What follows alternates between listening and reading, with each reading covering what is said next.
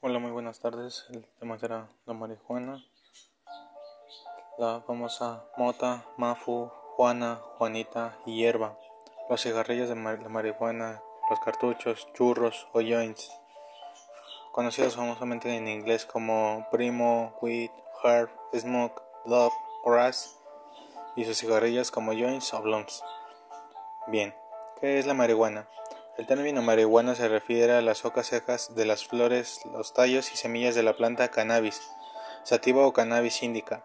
La planta contiene tetrahidrocannabidol, THC, una sustancia química que provoca alteraciones mentales y otros compuestos similares. La marihuana es la droga ilegal de mayor consumo en Estados Unidos. Es muy común entre la gente joven. En, el 2015 a más de 11 millones de jóvenes entre, de entre los 18 y 25 años reportaron que habían consumido marihuana el año anterior.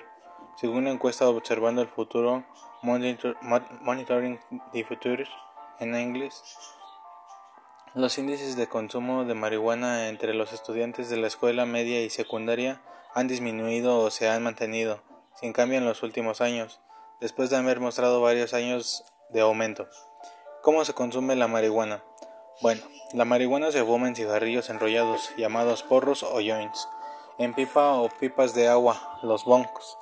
También se fuma en blunts, que son cigarros vacíos y vueltos a rellenar parcial o totalmente con marihuana. Para no inhalar el humo, algunas personas usan vaporizantes. Estos aparatos extraen los ingredientes activos de la marihuana, incluido el THC y recolectan el vapor de una unidad de almacenamiento. ¿Qué efecto tiene la marihuana en el cerebro? Bueno, tiene dos efectos, tanto a corto y a largo plazo. El efecto a corto plazo es cuando una persona fuma marihuana, el THC pasa rápidamente de los pulmones a la corriente sanguínea. La sangre transporta entonces la sustancia química al cerebro y a otros órganos del cuerpo. Si la persona ingiere o bebe el THC, el organismo lo absorbe más lentamente. En ese caso, los efectos se sienten por lo general entre 30 y 60 minutos después de consumir la droga. La marihuana sobreestimula las áreas del cerebro que contienen la mayor cantidad de estos receptores. Esto genera la euforia o hike que experimenta la persona. Otros efectos incluyen la alteración de los sentidos, la alteración de la percepción del tiempo, cambios en el estado de ánimo, la limitación de la movilidad corporal, dificultad para pensar y resolver problemas, debilidad de la memoria, alucinaciones, delirio y psicosis. Y los, efectos a largo plazo son también que afectan el desarrollo del cerebro.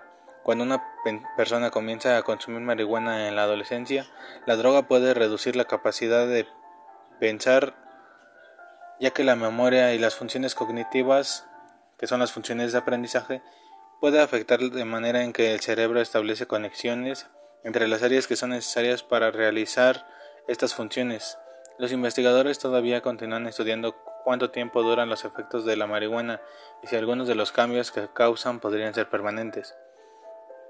Los efectos mentales es el consumo, ya que el consumo prolongado de marihuana ha sido asociado con enfermedades mentales como alucinaciones temporarias, paranoia temporaria o la intensificación de los síntomas en los pacientes de esquizofrenia, un trastorno mental grave con síntomas como alucinaciones, paranoia y pensamiento desorganizado.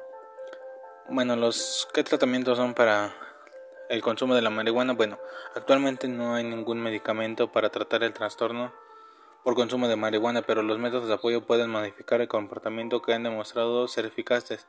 Ejemplo de este tipo de métodos ayuda en que son la terapia y los incentivos motivacionales. Bien, los puntos para recordar sobre la marihuana es el término marihuana se refiere a las hojas secas, flores, tallos, semillas de la planta cannabis sativa o cannabis indica. La planta contiene tetrahidrocannabidol, THC, una sustancia química que provoca alteraciones mentales, y otros compuestos relacionados.